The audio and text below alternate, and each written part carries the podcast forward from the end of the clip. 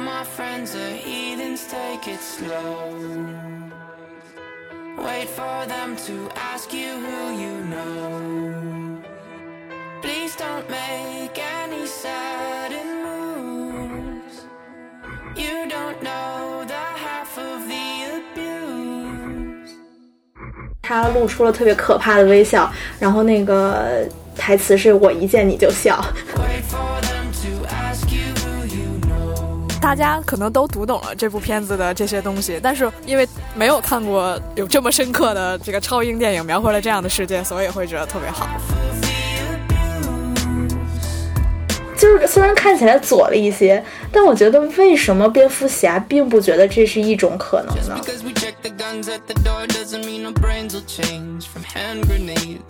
我看了那个出租车司机跟喜剧之王之后，让我对 Joker 有点反而有点减分，觉得这个世界不是重新被打造出来的，而是之前的基础打得太好了。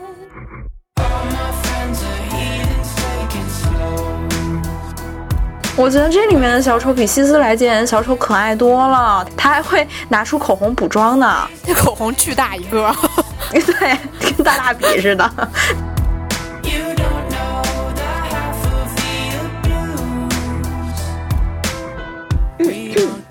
听众朋友们，大家好，欢迎收听这一期的小跑。那就是向不太认识我们的朋友介绍一下我们，我们是三个毕业多年的高中同学，当然目前只有两个人在录这期节目。然后这期节目呢是我们吃掉系列的第二期，这次给大家带来的是小丑专题。那我们本来是就是想把那个久负盛名的诺兰三部曲给看了，对吧？但是后来因为嗯今年那个 Joker 大爆了，所以然后何苦老师正好在日本，他可以看得到，所以我们就想，不如我们把所有关于小丑的电影都看一遍，呃。然后，所以就在诺兰三部曲的基础上加了八九年蒂姆·波顿拍的蝙蝠侠，加了一六年的自杀小队，再加了一九年的 Joker，然后又加了两个他致敬的马马丁·斯科塞斯的电影，对吧？对，嗯，好，开始吧。开始吧，怎么开始？哎哎，还没介绍我们，我是米笑，大家好啊。啊，我是何苦。嗯，然后第一部就是蒂姆·波顿的1989年的蝙蝠侠。那么饰演小丑的人就是我们的老朋友杰克·尼克尔森，躲不开他的统治了。因为我们上一期看了库布里克的系列嘛，然后里面有闪灵，我们都被尼克尔森那个邪恶脸吓得够呛。没有想到这次又碰到了他，他这次有甚至更可可怕的脸，我还截了图。我也截了图，我截的图的台词是他露出了特别可怕的微笑，然后那个台词是我一见你就笑。我也截了那个。我这个角色跟他简直是浑然一体。那那我们先说一下这个剧情吧。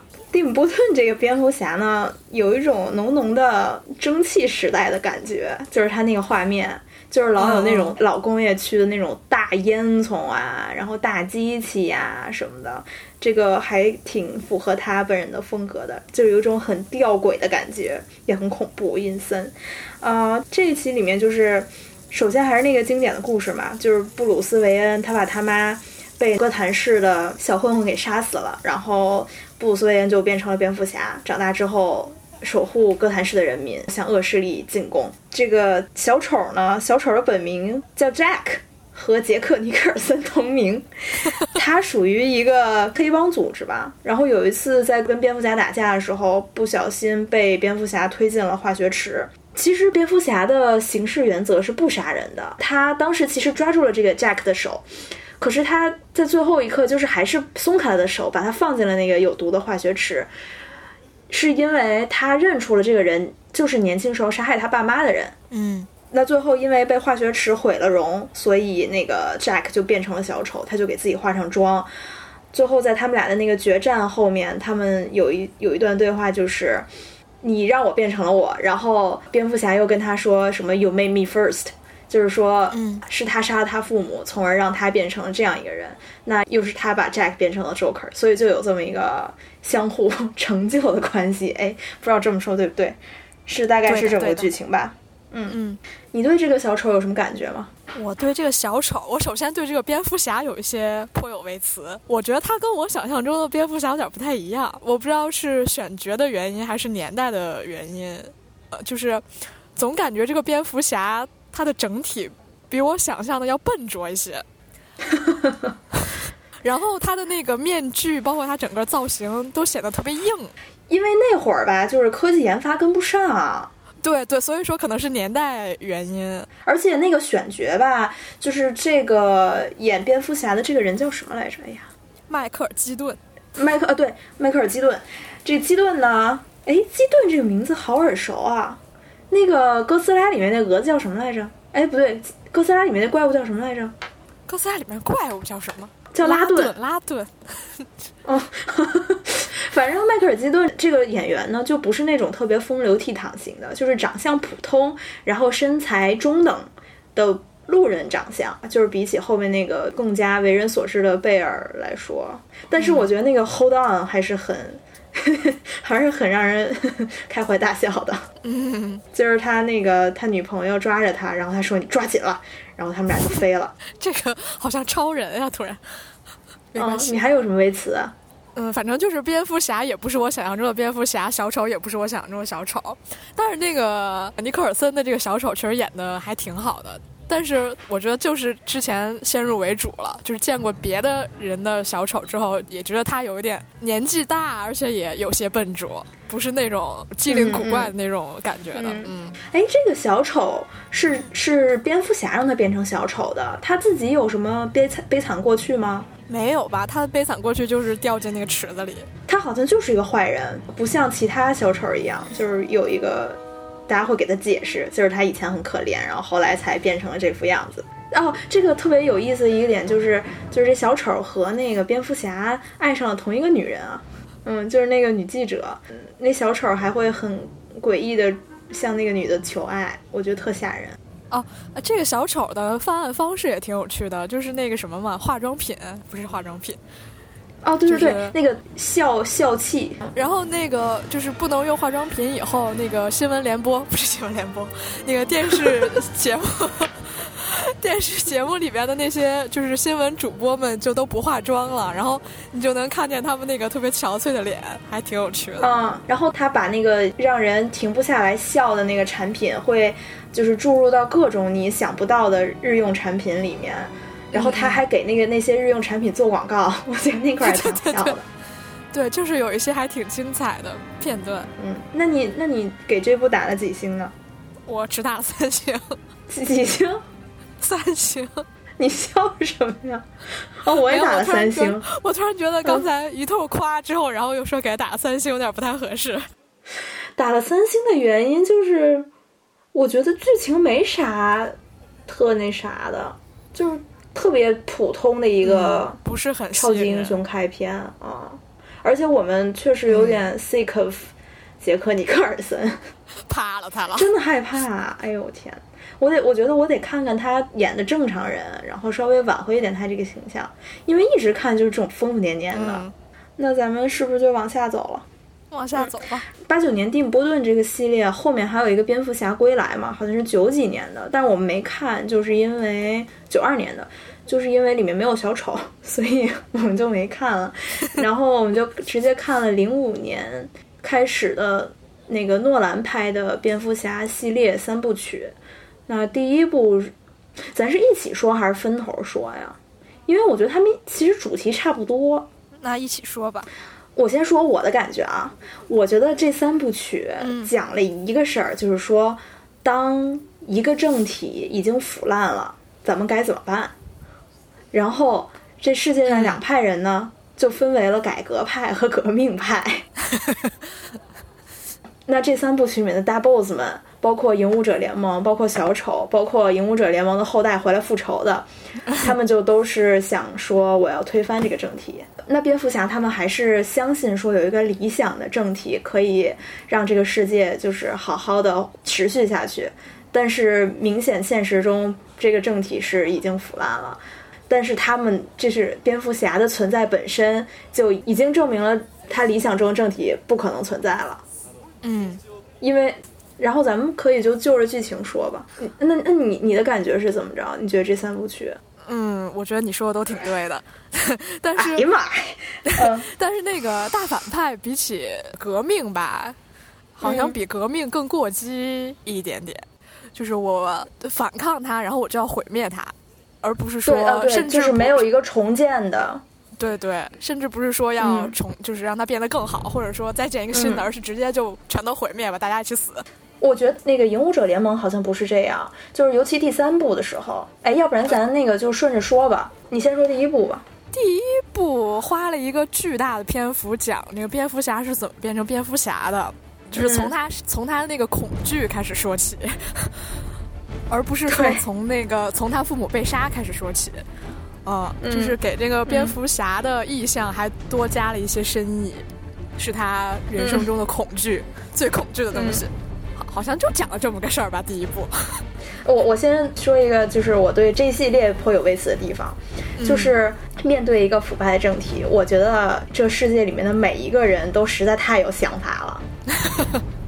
就是出场的每一位角色，比如说这个贝尔饰演的这蝙蝠侠，不，这个布鲁斯韦恩，他小时候父母死了之后回来复仇，他就去找那个现在控制哥谭市的那个大佬嘛，就是说因为他把财富送送给那些坏人手里，所以导致他父母那一辈所所倡导的那种正义已经被毁了，所以他就直接去找那个大佬，想把那个大佬杀死，然后在去那个找那个大佬的路上，他的青梅竹马，由阿汤嫂的前妻 饰演的这个 Rachel，这 Rachel 呢就跟他说：“你这是复仇，你这不是正义。”就冲他大肆宣扬了一番他的这个政见，然后结果那大佬对着他又抒发了一番自己的政见，就是说你就是一个少爷，你根本就不懂什么就是贫穷人过着什么样的日子，你应该知道什么是恐惧，然后叭叭叭叭叭，然后把那个布鲁斯韦恩都说懵逼了，然后又 又派人把他架下去了。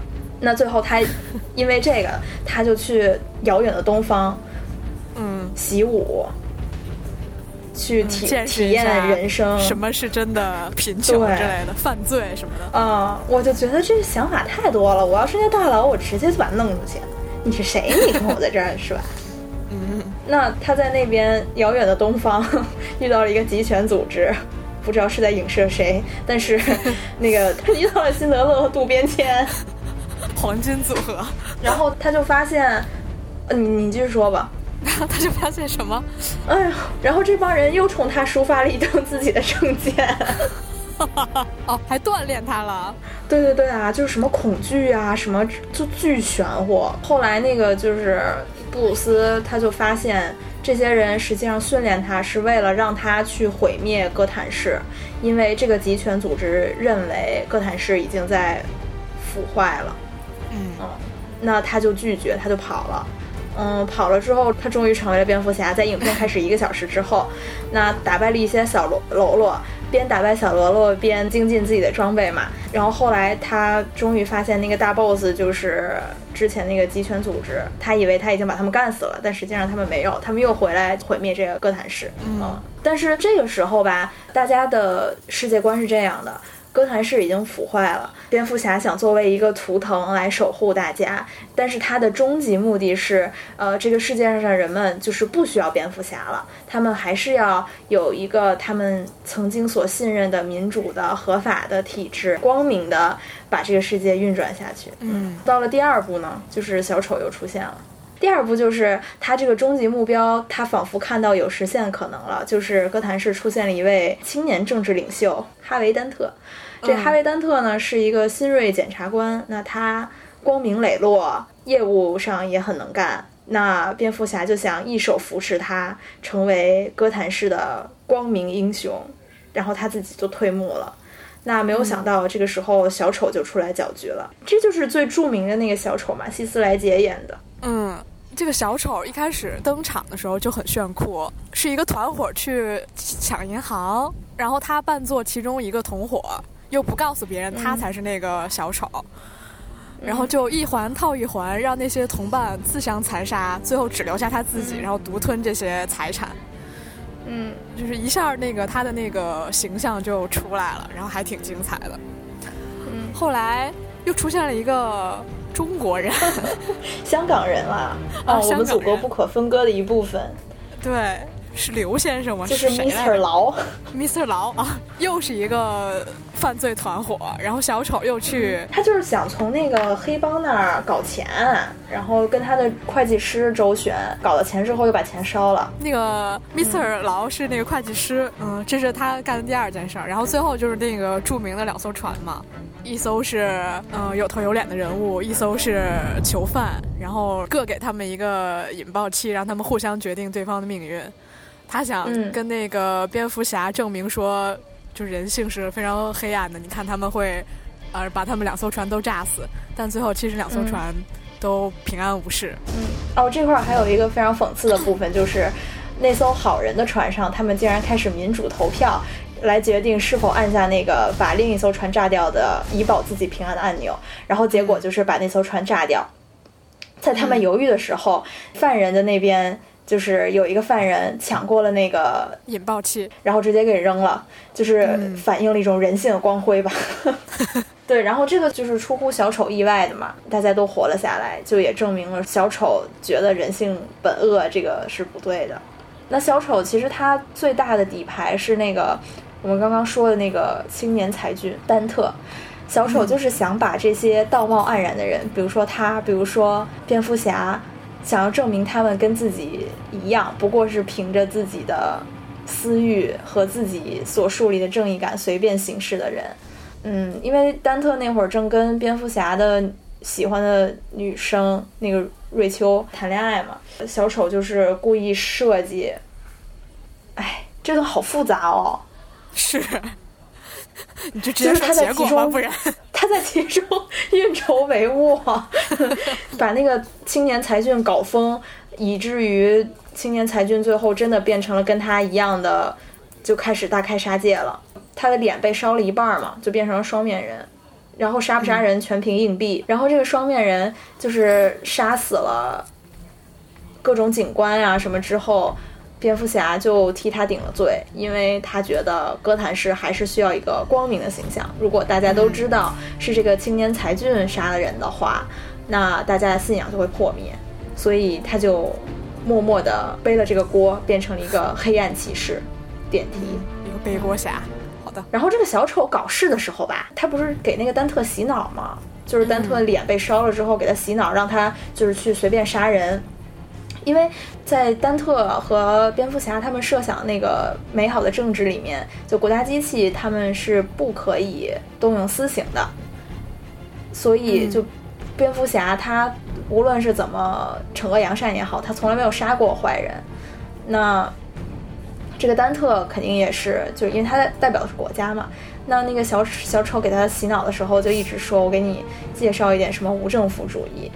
但是注意了，就是他说的无政府主义是一个混乱的原始状态，真正的无政府主义的倡导者实际上倡导的是一种很和平的状态，就是不用政府，大家通过和平和互助，然后维持这个政府运行。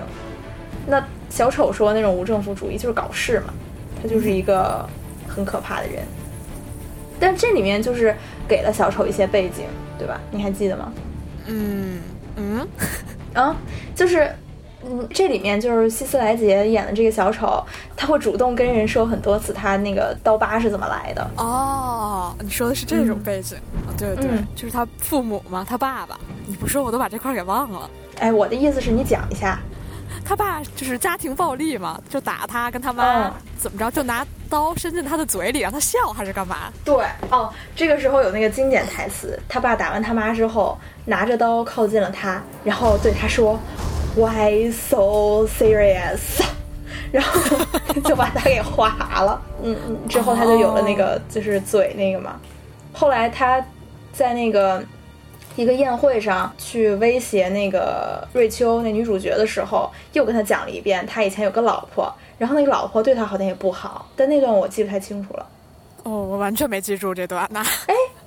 反正就是他这个小丑在这部里面还挺主动跟人说自己那些悲伤过去的，虽然我不知道是不是真的。嗯，确实，因为他总是用那种语气来讲。嗯，哎，你有没有感觉，就是他那个，尤其是在宴会上那儿演独角戏的时候，其实随便一个人就可以把他崩了。就是哪怕围观一个人手里有个枪，他在那儿发表那个演说的时候，就上去一枪，不就死了吗？这就是主角光环，不是主角光环，反派光环，不可能有这种事发生的。大家都要听完他讲完所有的他的想法。他好像那个谁啊，祥野啊，哎，那个《阳光劫匪》里面爱发表演说那是谁？嗯，祥野，祥野，但是他的他的演说没有祥野好笑，又又涉及了一个冷门知识点。祥野的演说是会让我很有耐心听进去的，但这个小丑演说我就觉得有点吓人了，我会情不自禁的，如果有个枪，我就把他杀掉。也太狠了！哎，你对这个小丑有什么感觉吗？就希斯莱杰演的这个拿了奥斯卡男配的小丑，嗯，确实演的好。怎么好？是那种我们想象中的那种诡异的小丑，没有办法摸透他的那种行为方式的小丑。就我刚才说嘛，一开始那个抢银行的那场戏已经让我就是很佩服了。我觉得可能也是刻画的好，给了他很多发挥的空间，是一个经典的形象吧。我感觉他自己设计了不少动作，比如说那吧唧嘴，他老吧唧嘴，我特别烦躁。是。这个我在豆瓣上看，基本上都是他的图，已经没有我们少爷什么事儿了。少爷那大舌头也让我挺烦躁的，他是不是大舌头？有点儿，但是我们少爷风流倜傥，长得帅啊，泳装美女开趴。你你给这部打了几星啊？四星。哎，我也是四星。说说你为什么减星？太长了，我大概是分了四五次才看完的，就是，哎，我也是。没有那种怎么说呢，让我一一口气看完的欲望。大家真的喜欢这种就是讲政治的片儿吗？因为就我跟何哭，我们两个都对就是政治隐喻不是很感冒。是不是因为大家的预期，这种超级英雄片是那种特别肤浅的，嗯，那种片子，然后一旦加入了这种特别深刻、深层次的内涵之后，就会。一下就把那个评价就上去了，特别新鲜。嗯，那第三部就又没有小丑了。第三部讲的还是同样一个差不多的故事，就是关于蝙蝠侠作为超级英雄的这个合法性的故事。它是两条线嘛，一条线就是那个第一部搞事那个影武者联盟的后代又回来了，一个是为他爹报仇，一个是再毁一次这个怎么还没有毁掉的哥谭市。那另一条线就是蝙蝠侠，因为替那丹特背了黑锅，现在变成了纽约警呃不纽约 哥谭警局 追杀的对象，就变成了政府的对立面嘛。即使是他是为了维护政府的光明形象而成为了一个黑黑暗骑士，嗯，那最后结局就是他还是默默的解救了哥谭市吧。嗯，同时对哥谭市表示了他的感恩。就是因为之前戈登警长曾经在他成为孤儿的时候鼓励了他一下，嗯，那蝙蝠侠同时又在这一部呢鼓励了其他的孤儿，那这个囧瑟夫就演了其中这么一个孤儿，这个孤儿后来成了警察，他不需要任何人提醒就认出来布鲁斯韦恩和蝙蝠侠是一个人，可谓是他的 soul mate，嗯。还培养了一个后继者，相当于。哦，对啊，后面是变成了罗宾啊，就是蝙蝠侠的。好朋友，哎，我说累了，你快说会儿。你觉得这部怎么样？我在三星和四星之间犹豫颇久，最终给了四星。就是最后你刚刚提到的那个戈登警长的那个最后回到第一部时候的那个镜头那里，让我有些小小的感动。哦，我有点。所以你给了四星。对，真的，那是真的还挺感动的。然后那个海瑟薇演的也挺好的，之前好多人都骂她。猫女，我觉得也挺好的呀，而且很性感，身材很好，就是很符合我想象中的猫女的形象，加很加分。我有一个不明白，就是蝙蝠侠到底喜欢谁呀？他到底是喜欢那个玛丽昂戈迪亚演的那个反派，还是喜欢猫女啊？如果他喜欢猫女，为什么要和玛丽昂戈迪亚上床呢？他和玛丽亚玛丽昂戈迪亚上床之后，为什么在大战之前又要去亲猫女呢？为什么？人家是一个风流倜傥的人物，不需要那个专一。竟是如此，他最后肯定觉得猫女是他的那个 soul mate，但是当时就是也没办法嘛，对吧？没什么，没什么，什么没办法，就是没有必要非得和一个人谈恋爱嘛。但是他的管家很迫切的希望他谈恋爱。他说想把他跟母猩猩凑在一起。管家一直希望他有一个家。哦，然后最后那个特别逗，因为我不是我爸没事儿干嘛，然后我就跟他一起看的那个普通话配音版。他那个普通话配音版里面，那个反派不是叫贝恩吗？配音版里面就是那个贝恩先生和威恩先生，我 听不清。我爸就一直没搞明白谁是谁，他甚至还搞不清楚马里昂和戈迪亚和猫女谁是谁。那最后终于搞清楚了，就是大战之前那个蝙蝠侠不是和那猫女亲了一下吗？其实当时那个反派设置那炸弹已经就剩一分钟了吧？结果那个蝙蝠侠去就是搞这个炸弹之前，他俩还亲了一下，我爸都受不了了。我爸说：“都赶紧什么时候了，还在这干这个？” 那也许以后都见不到了呢，没准就死了呢都。好吧，我觉得最大的减分点就是最后那炸弹，就是一切都怎么说？你都拍的那么深刻了，都拉到这么长了，然后最后的最后，你给我的最后一个悬念，竟然是把那个炸弹扔进海里，我就有点。你说会不会唤起一个哥斯拉？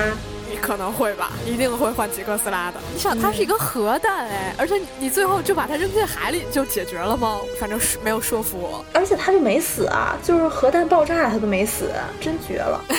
嗯，我觉得这三部曲就是讲了一个反乌托邦再反反乌托邦的故事，就是他们觉得这个体制不好，然后我要作为这个体制的补充来默默的守护这些人。但是我这么做是为了有一天人们不再需要我，就是这个蝙蝠侠呢是一个非常靠近官方的这么一个安全的超级英雄，嗯，他就期待说有一天大家不需要他，有一天大家还是可以正常的生活在一个好的政府下，呃，然后后来他又发现不行，就是小丑搞了一通不行，他就发现只有有他这样默默牺牲的人。为政府背黑锅的人，政府才得以成为一个光明的、大家信任的那么一个形象。嗯，然后第三部就是又来了这么一遍，差不多是吧？第三部没有什么新东西。嗯，那他们就费了一大通劲，证明了一个就是世界上本来世界本来就是这个样子的，他们并并没有提供一个新的理想的世界是什么样子的，他们就是搞了一通。呃，把世界变成了本来的样子，因为就是你想在日本啊什么的，那个黑道那么明目张胆，其实就是因为他们替国家解决了很多灰色地带的东西，所以就是有一个共谋的这么一个正反面的一个关系在，就世界本来就是这样的呀。嗯，但是怎么说，在你看来，它只是描绘了世界本来就是那样的，但是在。就是别人看来，可能就是因为他描绘了世界是这样的，所以他才好看。大家可能都读懂了这部片子的这些东西，但是因为没有看过有这么深刻的这个超英电影描绘了这样的世界，所以会觉得特别好。嗯，哎，其实你想啊，最后那个集权组织的影武者联盟第三部，他们回来搞事的时候，不是把所有犯人都呃放出来，给他们武器，然后把所有富人都从那个房。就是他们的豪宅里揪出来，让他们上街，把他们钱都抢光，把他们的钱都撒给大家。那如果他们不想要毁灭的城市，就是把这个所有的资源这么重新配置一下，我觉得也挺好的。虽然就是虽然看起来左了一些，但我觉得为什么蝙蝠侠并不觉得这是一种可能呢？就是蝙蝠侠就是一个特别官方的英雄，他从来不是说想把。哥谭市变好，他好像就是想要维护他心里那样一套体制。嗯，他的本质还是那种所谓的那种正义，包括他也不杀人。这么一看，这就是一个美国的主旋律片。嗯，但是黑暗骑士嘛，给了他一种可能别的那种光明的英雄没有的一些别的东西，所以其实也还是一个算挺立体的人物。我觉得他应该仔细的考虑一下《影武者联盟》的，我是不是太那什么了？其实明明有可能会有更好的、更激进的，也许会变得更好的可能。为什么一定要是他？其实没有做任何帮助这个世界，嗯，试图重新建造一个体制的那种努力，他并没有付出这种努力，他只是解决一个一个具体的危机。对，他的希望就是把这些。具体的犯罪一一消灭之后，没有人敢犯罪了，然后大家就一心向善。但这是不可能发生的事儿。哎，好吧，我们聊点轻松的吧。我实在是不喜欢这种，就是哎呀，说这么多，每一个人都在冲着我发表他们的世界观和政见，怎么就那么多想法呢？而且还翻拍了三部，一部比一部长。哎呀，哦，对了，我我对这个蝙蝠侠还有点颇有微词。嗯，请讲。他每次穿上他那套装甲，声音就会变成这样。甚至在知道他那个身份的人面前，在那个管家呀什么面前说话还是这样，让我不禁怀疑他的面具里面有一个变声器，应该也很难受吧？嗯，可能也很渴。嗯，好，我们你来讲吧，你来讲自杀小队吧，累死我了，说好多。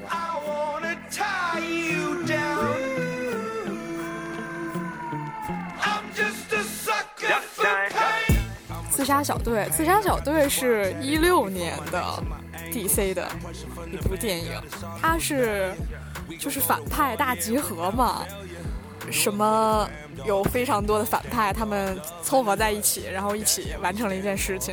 这些反派包括，呃，小丑女、死亡射手、回旋镖队长、复仇恶魔和杀手恶。还有一个，首先我对这个小队颇有微词哦，你还没介绍完呢，你说吧，你既然都挡不住你的微词了，请。我的第一个微词是，嗯，他们在介绍这个小队上篇幅实在是太过不均匀了，他们给了 死射和小丑女格外长的介绍篇幅，其他人简直就是一笔带过呀，我根本就搞不清楚剩下队伍里面人是谁，其实 是他们莫名其妙的加入这个队伍。我第二个微词就是这么一帮有反骨的人，他们完成这件事情只是为了减刑，实在是太不酷了吧！最后又乖乖的回到了监狱，搞什么？是，就是觉得搞了一大出，但是又好像什么事儿都没有搞，有一种莫名其妙的感觉。竟还有一百三十六分钟，这部电影哦，那么长吗？天哪！加长版。哎呀，其实这里面小丑戏份不多是吧？这个小丑是那个，也是一个大帅逼演的，是那个杰瑞德莱托。哦，就是帅逼总是爱演一些那个自毁形象的角色。他在那个达拉斯买家俱乐部里面演了一个就是瘦骨嶙峋同性恋，然后之前也演过一个吸毒的什么什么什么玩意儿。就是他老是不太愿意把他那张帅脸好好的露出来。那也是挺好的，容易得奖。你继续。呃，就是这部里面的小丑女跟小丑其实刻画的挺好的，从小丑女是如何变成小丑女那里开始讲起。给他们两个的戏份还挺多的，后面也有他们两个的电影吧，有小丑女的单人电影，还有小丑与小丑女的他们两个的电影，还做了一个挺好的铺垫。但是正因为如此，就是给其他人的部分就变得很少，以至于变成最后就变成了一个大杂烩。所以总体来说还是故事不行，人物塑造的还不错，可能因为本来人物都还挺有特点的。这里面的小丑变成一个霸道总裁，嗯，他说，就是他对疯狂爱上他的小丑女说：“我不是用来爱的，我是一种 idea，嗯，我是用来崇拜的。”然后，呃，这个里面又重复了一下那个化学池的梗，就他说：“你爱你爱我的话，你就跳下去嘛。”嗯，小丑女就跳了。然后那段我还觉得挺感人感人的呢。我我觉得那段特中二，就是小丑明明是一个革命者，他突然变成恋爱脑，是中二，但是中二的又特别怎么说，是一个很精彩的中二。就是在描述一下这个剧情嘛，小丑女跳下去之后，小丑过了几秒也毅然的跃下了那个台阶，跳入了那个化学池，然后抱着小丑女仰天长啸。嗯。太中二了，这个小丑好像是一个比较扁平的形象吧？除了他获得了爱情之外，没有什么，因为没有给他充足的戏份，都没有让他去干嘛，嗯，只是让他出现了一下，满足了一下小丑小丑女 CP 粉的那个愿望吧？可能就是，所以他们俩的那个他们俩的电影，没准还能挺精彩的，就是各种中二，各种变态呗。但是又还有一种那个啥的爱情在其中。哎，对了哦，我还有一个颇有微词的地方，就是这个小丑女最后大战的时候，她不是突然说：“嗯，我们为什么要救这个世界？这个世界反正也没对我们做什么好事儿。”嗯，首先我就有一个疑问：这个世界对她怎么了？我觉得这个世界没有任何对不起她小丑女的地方。你仔细想想，她是被那个小丑给搞了，她是因为陷入了恋爱脑。我没明白，就是怎么了，他就很有道理。嗯但是其他人、除了小丑女以外，其他人也许他们杀人之前有有什么苦衷呢？哦，对对对，但是小丑女，反正我不管别人，小丑女是没有，嗯，那确实是。所以你有这么多微词，你给了几星呢？给三星，啊、我也给了三星，因为小丑女真的很可爱。还是一个标准分。对，嗯我觉得可能就是因为小丑女没有被这个世界怎么样，没有什么苦衷，她就是因为爱上了小丑，然后才变成这样的。可能让我觉得这个形象反而更立体，嗯更深入人心，不是那种啊怎么着父母双亡什么背景下才产生的那种角色更好一点，就是绝对的坏、绝对的变态嘛，反而比那种有原因的坏、有原因的变态更吸引人吧。啊，真的吗？你这个人真的好恐怖哦。嗯，就是我觉得大多数人不是大，很多人都是这么想的，所以小丑女这个角色才能这么火爆。就是一个硬核反社会。对，呃，那你说一下那个就是 Joker 吧，今年的那个 Joker，这个就是一个超级，哎，我不说了，你说吧。你把你的话说完行不行？一个超级什么？这就是和之前那些一笔带过的他们小丑的 Becoming 啊，的这个。加长具体版啊，它完全就是一个小丑的 Becoming 故事。嗯，但是这个要我要先说剧情吗？就是这个小丑是一个比其他那些小丑都稍微年长一些的角色，就是他本来已经是一个中年人了，已经是一个在社会上摸爬滚打又不行又不能适应这个社会，最后呃、嗯精神上出现疾病的这么一个中年人了。嗯然后他就是一个、嗯一个精神疾病患者，然后不能融入这个社会，最后他就爆发了。爆发以后就把自己变成了一个小丑，变成了小丑那样一个犯罪反社会的这么一个人，就是这样一个嗯。过程，整个都在讲他的家庭、他的身世、他呃接受的治疗、其他同事对他的看法，然后周围所有人都在压迫他，都在给他特别难受的感觉，都在一步一步把他推下深渊，然后最后让他变成了小丑。整个就是这么一个故事。但是你刚才说。就是它整个是一个加长版的小丑 becoming 的故事，但我反而觉得吧，这个电影哪怕它不是小丑，也完全是一个完全说得通又很精彩的电影，是已经到了这个地步了，就没有必要把它安在那个 DC 的这个世界中，让它最后变成了跟蝙蝠侠作对的那个小丑，完全没有必要。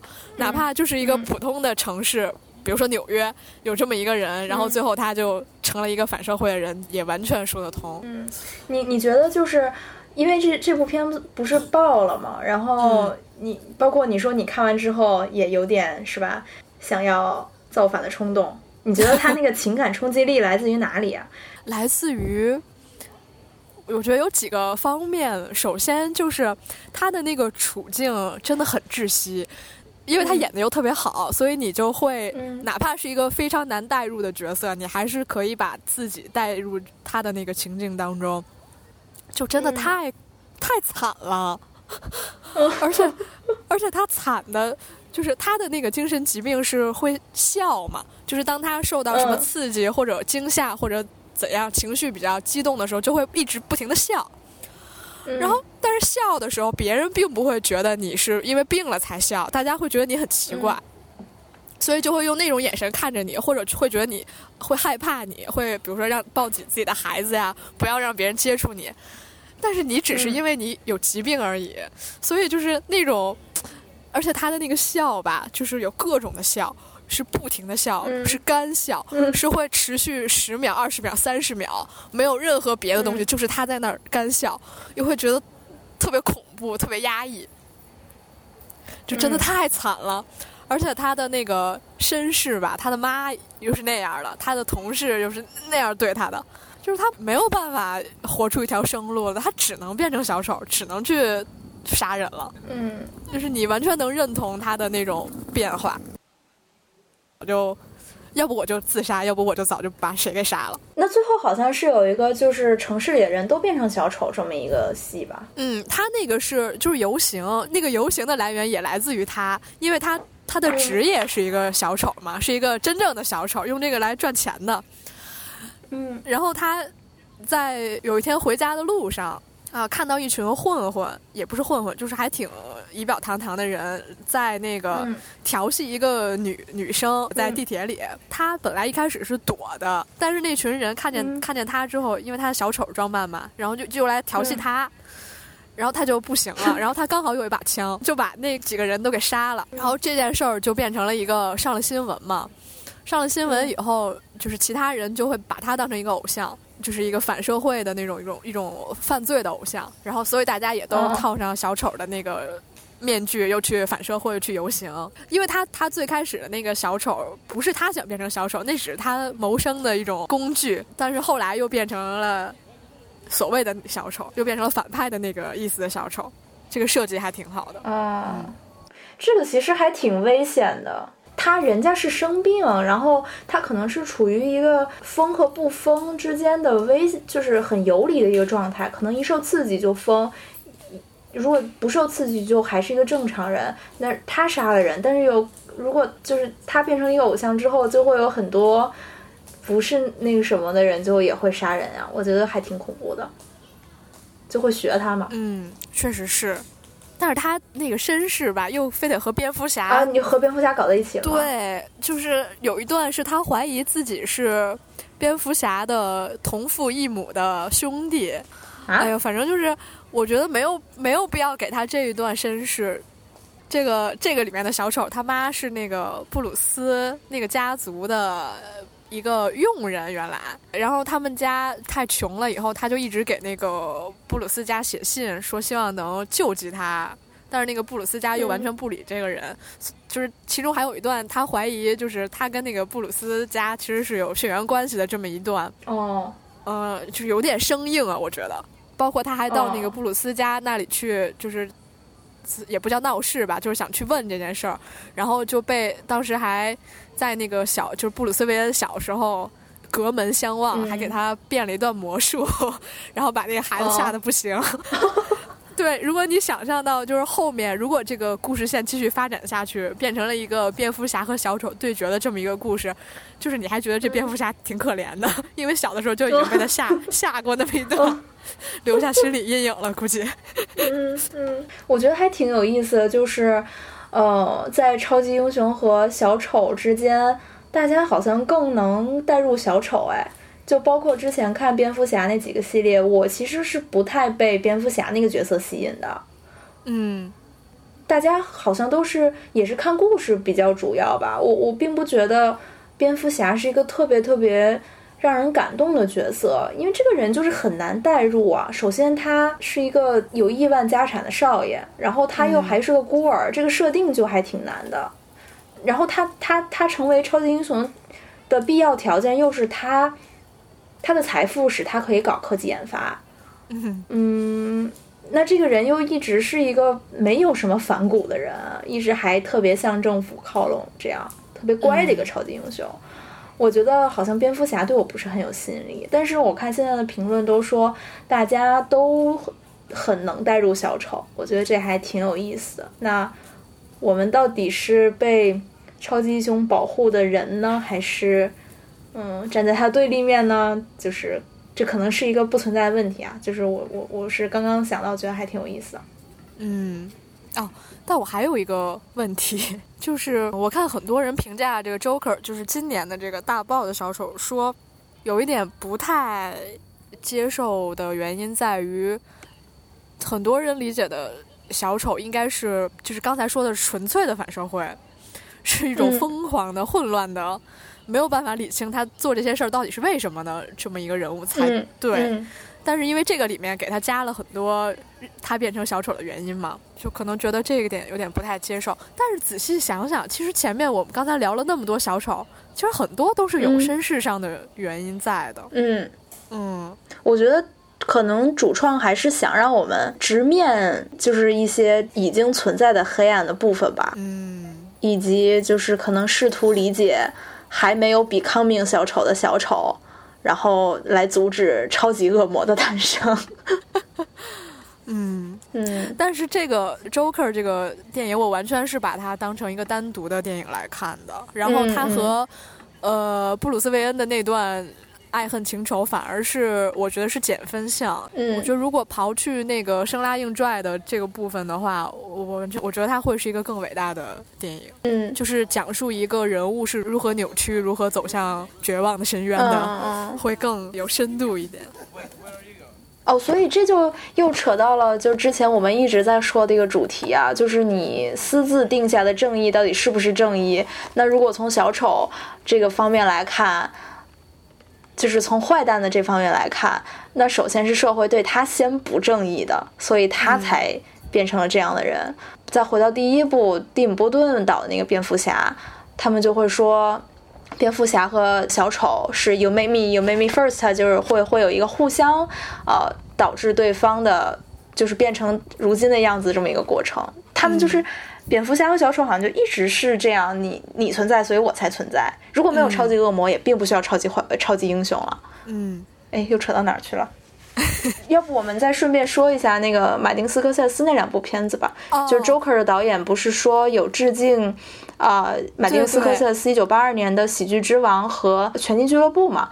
但是我又听，反正另外一个电台吧，说跟《拳击俱乐部》没啥关系，跟那个出租车司机更有关系，所以我们就补了一下马丁斯科塞斯这两部片子。嗯，稍微稍微简单说说，因为你看过 Joker，你说好像出租车司机和那个喜剧之王加起来就是 Joker 是吧？嗯对的，因为呃，我看了那个出租车司机跟喜剧之王之后，让我对 Joker 有点反而有点减分，就是觉得这个世界不是重新被打造出来的，而是之前的基础打得太好了。嗯啊啊，首先就是呃，《喜剧之王》那个是致敬的比较明显，就是那个罗伯特·德尼罗嘛，他在 Joker 里面是一个嗯。因为 Joker 他自己是想当一个笑星，然后他特别崇拜的一个人就是那个罗伯特·德尼罗演的那个人，然后包括最后那个人还请他去上节目之类的。对，是有一个那个罗伯特·德尼罗这个角色，包括他也确实压迫了小丑，也是给他最后推了一把。然后在这个《喜剧之王》里就是反过来了嘛，呃，罗伯特·德尼罗嗯反而是一个不知名的一个喜剧小演员，然后去崇拜另一个大明星。嗯，费尽心思想上人家的节目，结果人家只是把他当屎而已。是一个就是这个罗伯特·德尼罗还是一嗯个中间的一个相当于过渡性的一个人物，他从一个追嗯追求别人嗯的变成了一个被别人追求的。这可能也侧面说明喜剧之王这个人确实是出狱了吧？出狱之后变成了大明星，没准儿这个世界线最后又被另一个神经病，对对对又被另一个神经，病杀死。那个《喜剧之王》里有一个特别精彩的镜头，就是他在他家里面假装自己上了那个节目嘛，嗯嗯，然后 Joker 里面嗯也有。就是那个 Joker 在家里面也是假假模假式儿的，假装自己在上罗伯特·德尼罗的节目，他们之间相就致敬的元素还是很啊强的。反正喜剧之王也是一个，就是一个小人物，然后一直是被自己周围的。被老师也好，被家长也好，很残酷的对待的这么一个人。然后到了社社会上之后，梦想也一直得不到实现。即使他很有才华，他讲出来的笑话也是句句 血泪，底下人都在笑，但实际上这个残笑话是很残酷的。他那个全是拿自己悲惨的人生来取笑别人，嗯，这还挺感人的，我觉得。我给了四星，给了五星。他值得五星。然后就是出租车司机，这里面主角还是罗伯特·德尼罗。嗯，他那个时候真的很帅哎。对，应该是马丁·斯科塞斯的御用演员，他值得。这里面就是跟 Joker 非常像了，他是一个退伍回来的一个嗯当兵的，然后呃退伍之后就去去开出租车了嘛，然后在这个开出租嗯出租车的过程中，见识了纽约这座罪恶城市的种种，呃。最后也是在这个过程中走向了一个反社会的这么一个路，最后但是反着反着社会，最后居然还变成英雄了，也是这么一个有点讽刺的故事。嗯，有一个奇怪的温馨的结尾。要我说，他干脆就是我觉得很挺那什么的，不够残酷。要就我觉得残酷到底就挺好的。包括那个喜剧之王，最后也给了他一个好的，还挺好的结局嘛，还让他出名了，出书这那。但我觉得那有可能是他想出来的，因为《喜剧之王》本来就是他演的就是这个小喜剧演员，他有一部分是他幻想的，有一部分是真实的。那最后那个大团圆结局，我觉得也有可能是他幻想出来的。但是出租车司机那个结局就给的有点生硬，就是他杀了人，反而又变成了英雄。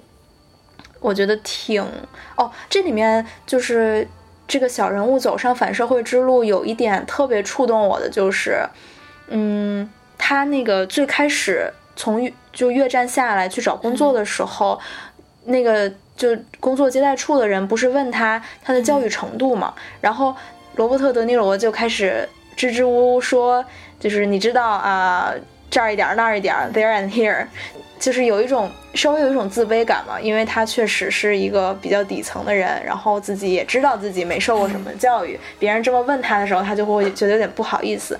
那他就是一个没有受教育的人，平时就是唯一的娱乐就是看看黄片。他后来不是看上了一个姑娘嘛？那个姑娘就是是一个政客的游说团队里面的。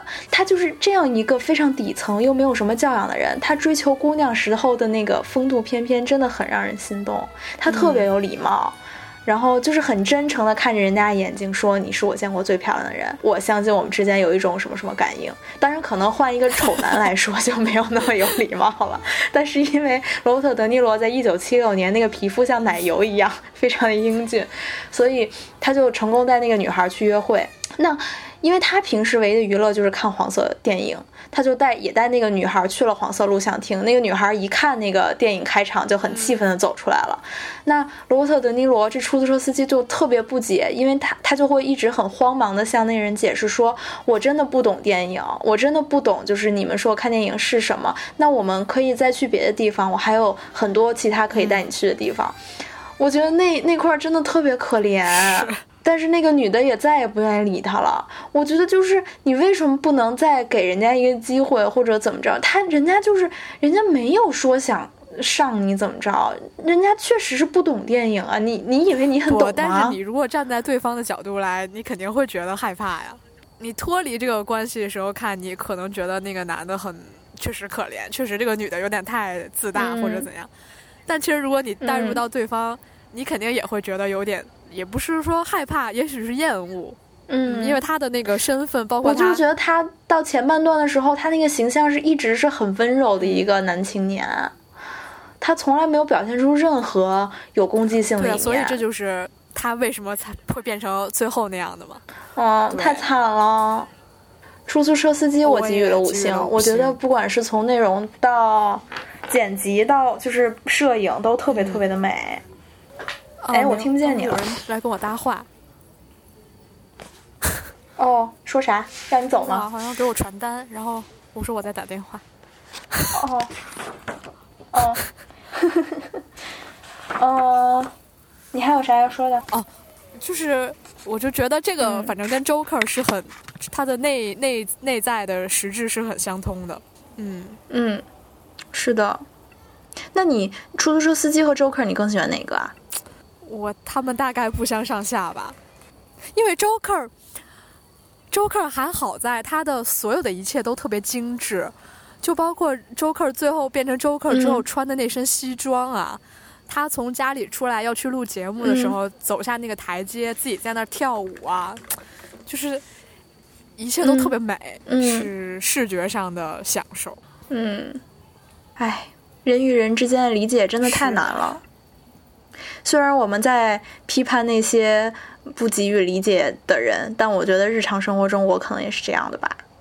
对嘛，就是哎，主要是这个社会确实是挺危险的，万一你说你给予了理解，人家确实是个坏人怎么办？还是不要代入了，否则越想越害怕。嗯，哎呀，反正就是小丑也不知道国内会不会收拾收拾再引进。如果不能引进，大家就可以去看一看这两部片子，他们的精神内核是差不多的，而且也很好看。嗯，然后我们聊点开心的吧，聊一下乐高蝙蝠侠大电影。他是最后一位我们今天要聊的小丑了。是在上午刚刚临阵磨枪将它看完。嗯，这部里面的小丑可不一般了。这里面的小丑不但拥有了爱情，还拥有了激情，就是硬把他跟蝙蝠侠凑成了一对 CP。小丑拼尽了全力，只为得到蝙蝠侠那一句“我恨你”，绝了。嗯嗯，特别特别特别可爱啊。嗯，我觉得就是他那个玩梗和笑料都特别对，就是真的好笑。是真的好笑。就这里面的蝙蝠侠变成了一个超级自大狂，他只喜欢一个人行动，看不起其他默默帮助他的人。他觉得自己就是那唯一的比超人厉害得多的超级英雄，他是哥谭市之王。之王。然后他也不承认自己有任何在意的对象，他也不想对小丑说，哪怕对方千百次的问。哎，突然 Q 了一首歌。对。Time and time again。现在刘欢老师变成了我脑海里的男人，嗯，也不愿意承认，就是对方是他最大的敌人。然后小丑就搞了个大的，就是集合了一帮乐高有版权的坏蛋吧，包括、你说吧，有你最有何谷老师最爱的哥斯拉，还有什么霸王龙、金刚、伏地魔等等。伏地魔有了鼻子，然后来搞这个世界。嗯，然后蝙蝠侠也终于正视了自己的内心，发现他必须要有一个团队，才可以对抗这个恶人团队。因此就变成了两派的战争。后来甚至是只有这正反两派合手才能拯救哥谭市，而小丑 因为陷入了激情的恋爱脑，所以也答应了。他们两个手拉手拯救了哥谭市，然后互相对对方说：“我恨你，我更恨你，我最恨你。”我觉得这里面的小丑比希斯莱杰小丑可爱多了，他还会拿出口红补妆呢。那口红巨大一个。啊，对，跟大蜡笔似的，巨逗。虽然我没有打五星，但我觉得这是蝙蝠侠系列最好看的一个，推荐大家去看。怎么了？那你觉得蝙蝠侠系列最好看看的是？那你觉得是哪部？请问？但是但是这部也让我觉得有点长了，即使它只有一百零五分钟。它不长啊，我觉得很好看呀。我有点不太吃那种，他得有个家呀这种的。哦哦，我我确实也不太喜欢这部分，但是我觉得还是挺好笑的。包括可能因为我们是新鲜补了蝙蝠侠系列吧，所以看到这么多梗融在一起，然后突然变成一个欢乐的画风，还是挺开心的。嗯，确实是。嗯，这个罗宾的喜感也是绝了。这罗宾就是傻子，我不喜欢他、哎，你不是应该喜欢傻子吗？啊！我觉得他在这里面不好笑。但是他的身手实在太矫健了。哦，对 他身手确实很矫健，说什么让他让他演个勾股定理他都会。我觉得那还是挺好笑的，因为他的身手矫健而好笑。对，反正他确实是一个能戳中大家的笑点的动画片，但前提是你得先看了蝙蝠侠系列才行。然后最后一个，我想再补充一个电影，就是我顺手点进去的，嗯就是这个演诺兰系列蝙蝠侠的蝙蝠侠的克里斯蒂安贝尔。和演《自杀小队》里面小丑的这个杰瑞德·莱托，他们在零零年一起演过一部片子，叫做《美国精神病人》，就是二代蝙蝠侠和三代小丑，他们以前在这个里面相遇过。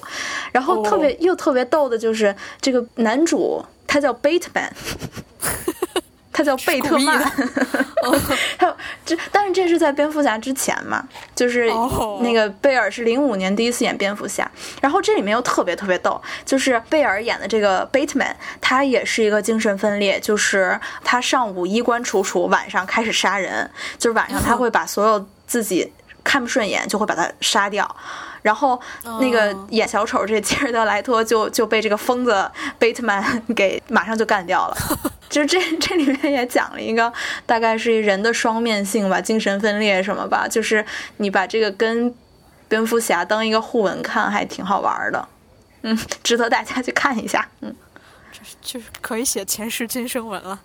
哦对，而且确实是就是精神分裂这个主题在蝙蝠侠系列和这里面都有体现。嗯我加入想看。那就这样吧，然后我们下一期肯定会带来周防正行的。你确定吗？我确定。嗯，希望大家订阅我们，然后给我们点赞，给我们留言。嗯，就这样。好的，拜拜。谢谢大家，再见。I guess it's funnier from where you're standing. Cause from over here I miss the joke. Clear the way for my crash landing. I've done it again. Another number for your notes. I'd be smiling if I wasn't so desperate. Be patient if I had the time. I could stop and answer all of your questions. As soon as I find out how I can move from the back of the line, I'll be your clown behind the glass.